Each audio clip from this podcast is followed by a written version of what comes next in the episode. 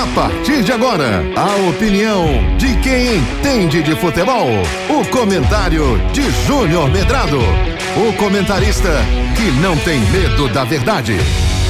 Júnior Medrado. Olá, olá, meus queridos amigos, muito bom dia. E que rodada da Copa do Nordeste ontem à noite.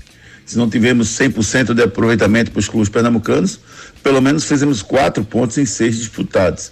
E o melhor, o rendimento dos nossos clubes foi um rendimento satisfatório, né? O time do esporte venceu o Itabaiana por 2 a 1 um fora de casa, depois de um primeiro tempo muito preguiçoso, reagiu no segundo tempo.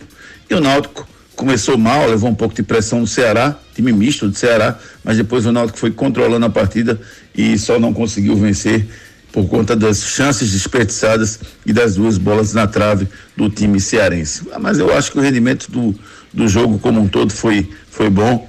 Agora é pensar na próxima rodada da Copa do Nordeste. E hoje tem uma decisão, né? Uma decisão, como a gente chama, decisão de Copa do Mundo. Retrô e Santa Cruz jogam valendo não só três pontos, mas valendo um passo importantíssimo para garantir o calendário em 2025. Se o Santa vence, ele ultrapassa o retrô e fica dependendo só dele para carimbar o calendário em 2025. Se o Santa perde, aí vai passar a depender de resultados e até mesmo pode ter que jogar a fase decisiva com a corda no pescoço para buscar a classificação. Então, um jogo importantíssimo hoje. Retrô e Santa Cruz se enfrentam no estádio do Arruda com todo o tempero necessário para uma grande decisão.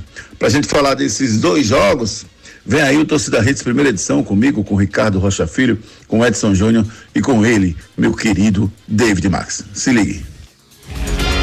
Você ouviu o comentário de Júnior Medrado, o comentarista que não tem medo da verdade.